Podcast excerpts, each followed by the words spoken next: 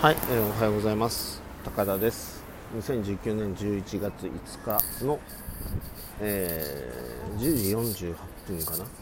えーということでいきたいと思います。えっ、とね今日はねうん、まあ、この世は現実じゃなくてこの世の現実っていうのも含めてあの幻想であるということですね。いわゆる、まあ、この世はっていうことは、まあ、皆さんの 今ね外歩いてるんですけどもすすきののね、えーまあ午前中のすすきのですね、えーここを抜けて札幌市の中心部に向かっています。まあ世界は情報でできているということ、ね、これがあのこの世は幻想であるということなんですね。イリュージョンであるということ、うん、まあ逆向きもあの同じなんですけども世界がねあのこの世が幻想であるということというのは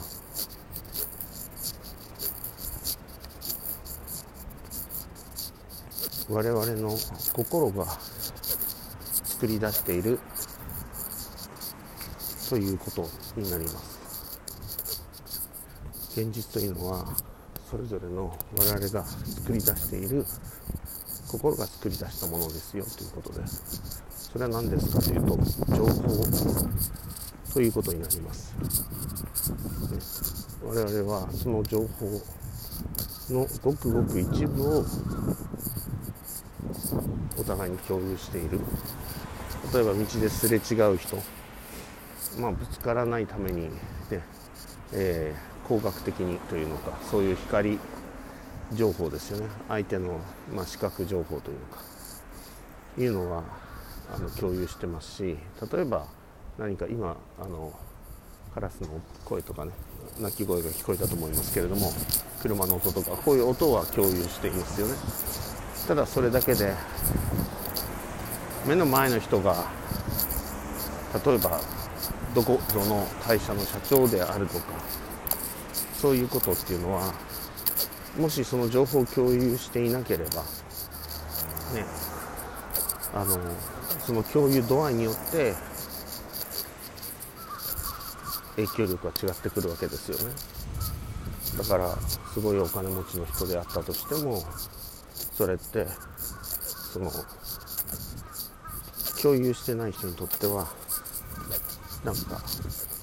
なんで威張ってんのかわからない変なおじさん。えー昨日ねちらっとテレビがうちでねついててね。で、まあ、僕も同じ部屋にいたのでねちらっと見たんですけど今銀座でねなんだっけななんていう人だったっけな。高島なんとかさんっていうあの銀座のママがいるんですね。31歳だけれどもなんか、えー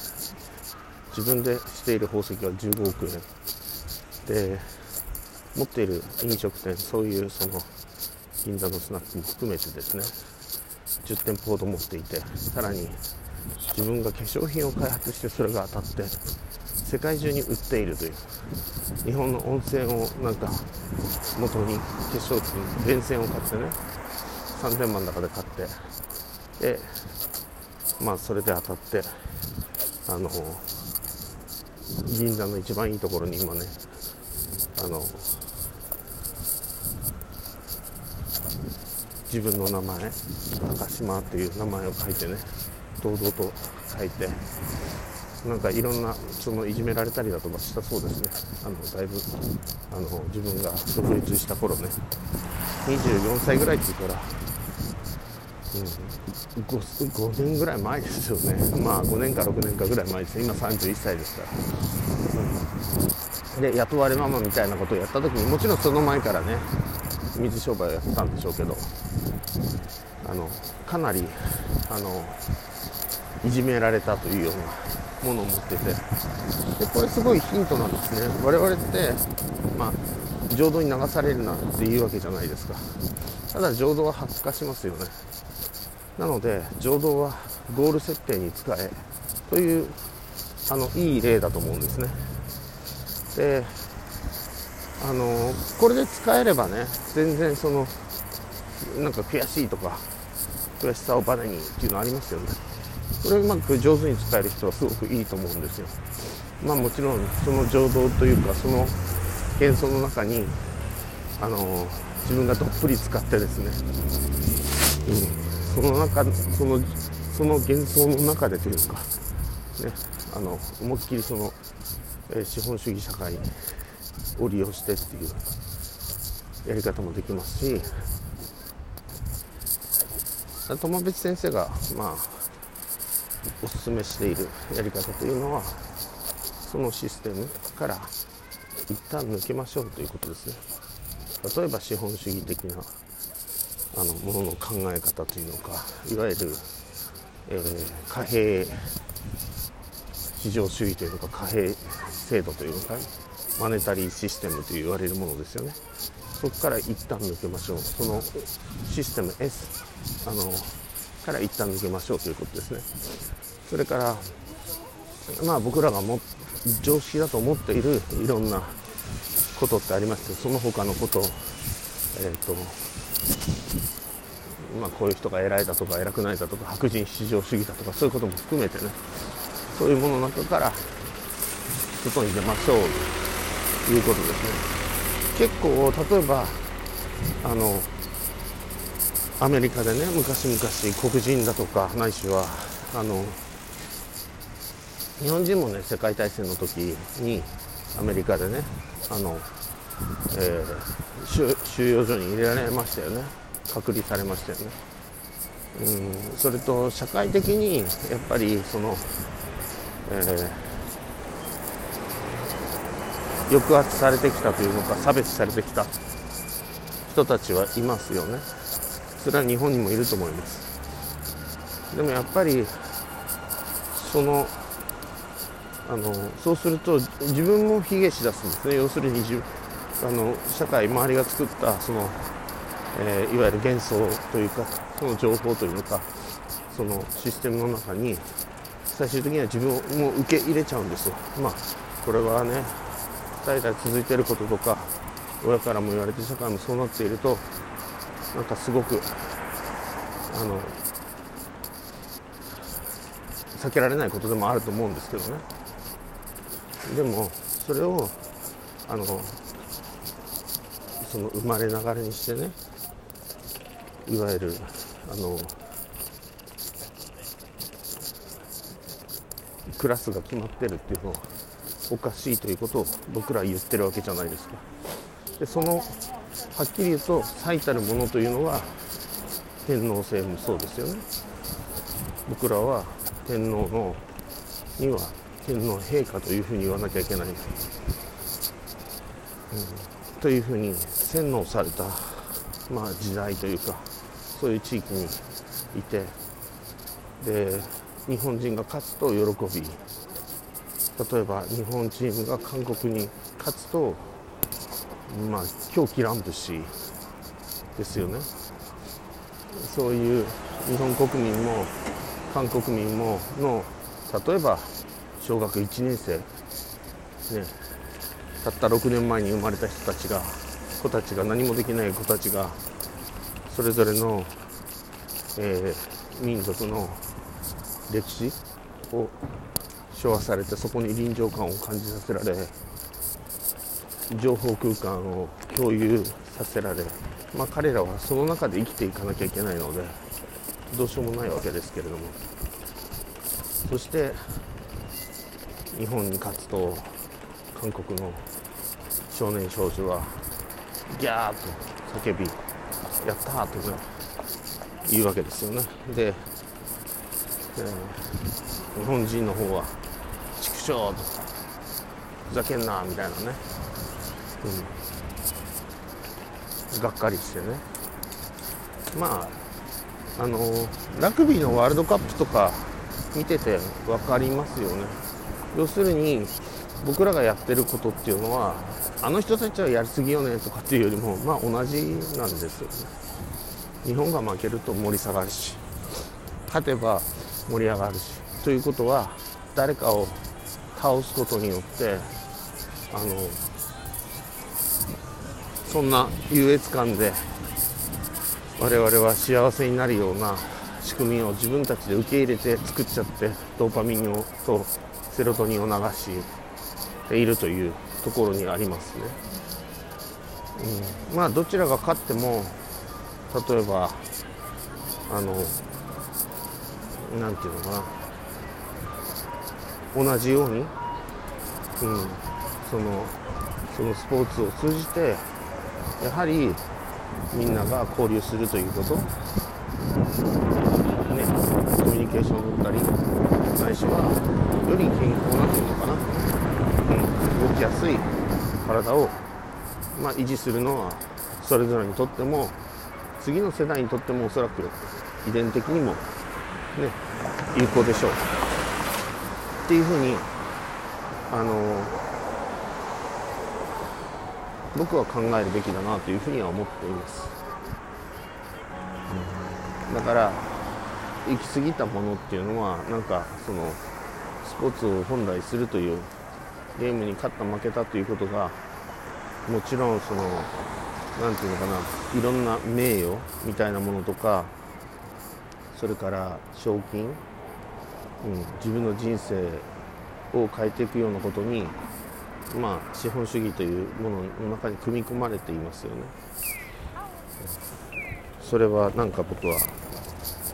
よろしくはないというふうには一旦思ってます。でそのことはちゃんと分かるべきだと思いますね。でその後に自分ででもこういう世界に住んでるわけですから、うん、かなり早いですけども。一回そこからスコーンと出た後にそのゲームで遊ぶ？オセロで遊ぶ、うん、あのないしはそのいわゆる資本主義というルールの中で遊ぶ？でその遊びの中でを通じて今度は人を助けていくという考え方ですよね、うん、ビジネスっていうのはその人にとっての人生のマターであるということですよね。なんかマターっていうのはまあ僕はここで今使ったのは、まあ、重要なことっていう意味で使ったんですけども重要なことはうん僕らそれぞれにとって重要なこと。これは自分が喜ぶということ自分が幸せであるということ。というのは相手を幸せにすること多くの人を幸せにしていくこと。で何ていうのかな。気兼ねなく自分が幸せになれるじゃないですか。で際限なくその自分がやりたいことにそれをさらに設定した時に自分がやりたいことを際限なくできてっていうことは人を助け放題。感謝されまくり。ね。であの誰かと競争しているということで誰に勝った負けたということではなくて自分がやりたいことをしそしてそれがその他の人たちを自分以外の人たちを役に立ち助けるというようなことをしていくということこそがそして自分がさらに抽象度をもう1個上げるとそのことってその地域の人たちだけじゃなくてもちろん自分たちじゃなきゃ自分だけじゃなくて自分の仲間にもということはその仲間だけじゃなくてまた違ったそのグループの人たちにもというふうに考えるのが自然なんですよね。開放系というかなんかこう閉鎖系じゃなくて開放系自分たちの中だけで終わるんじゃなくてそれを今度はいくつかのグループ自分の住んでいる地域、まあ、国全体ですよね。でその国の国民だけじゃなくてそのサービスがその他の外国の人たちアジアの人たちにも役に立つかどうかというそしてそれが、うん、国って今言いましたけど例えば日本人は、まあ、日本民族というのかな？とか黄色人種というのかな、まあ、アジア人というのかな？そういうあらゆるその意味においてその他のグループいわゆるあのまあ、人種問題って人間ホモ・サパイエンスっていうのは種としては一つなんですけれども本当はね。でも僕らが言っているあの勝手に人種問題っていう分けているようなあの肌の色の問題その他のグループないしは民族エスニック他のエスニックグループの人たち、えー、ですよね。その人たちにも役に立つかどうか。つまり地球の裏側の人たちにも役に立つかどうかということとそしてその考え方というかその運動が100年後の人たちにもあの役に立つかどうかっていうことですよね。ないしは賛成されるとかそれはいい考えだねっていうふうに思われるかどうかっていう。そうすると、うん、自分がやってることっていうのはやってることは今目の前にあることをやるわけですけれどもでもそれというのは何のためにやっているのかというそのスタートの地点の抽象度というのかね。そういうものが非常にあの低いところから高いところまでなんかこうつながって。だから今自分がこのことをやってるないしだから今もっとこういうところを目指さなきゃいけない。こんな風にしたいというような。今あるべき自分の姿の臨場感っていうのもその目的パーパス、ね、いわゆるなぜ自分がそれをやっているのかというところにから降りてきてるというのかな逆に言うとその目的を達するためには今やってることが周りから見てなんかいろんなことに手出してるよねみたいな。風に見えるかもしれないけどそんなことはどうでもよくて最終的に自分がかけねなしにあの気持ちよくなれて強烈な自己満足を得られるその代償として変な言い方ですけれども社会に対してもその自分が抽象度の高い貢献を結果的にしている目指している100年後それから地球の裏側に対して今自分はなんか地続きで臨場感がつながっていてでそれをやっているというこれね最終的には自己満足で構わないんですよ。でもやっぱりそれを本気で思った時に自分が幸せになれるしもちろん理想系と思った一番最初にあのないしは今何度更新したとしても思っているその理想というもの自体も幻想であるというその理想というのは自分が今まで与えられたその情報今のシステムの中であの考えたその自我関数というものができていてその自我関数が構築したものなのでこれは常に更新できできてしっかるべきだというものですよね。だからちょうどなんかミサイルを敵のミサイルを追跡するミサイルみたいなのありますよね。これってあの一番最初に標的ポーンと撃った時に標的をねあのの GPS というのか地点を入力して例えば、えー、何だろう。例えば東京のね東京タワーにとか、えー、何でしたっけスカイツリーの地点を入力してそこに落とせばいいっていうんじゃなくて、えー、もしスカイツリーがねあのミサイルだとしたらでそのミサイル迎撃するミサイルにはとにかくそのあるいは戦闘機を狙うとしたらね戦闘機ってどんどん撃つあの相手もね運転操縦してるしで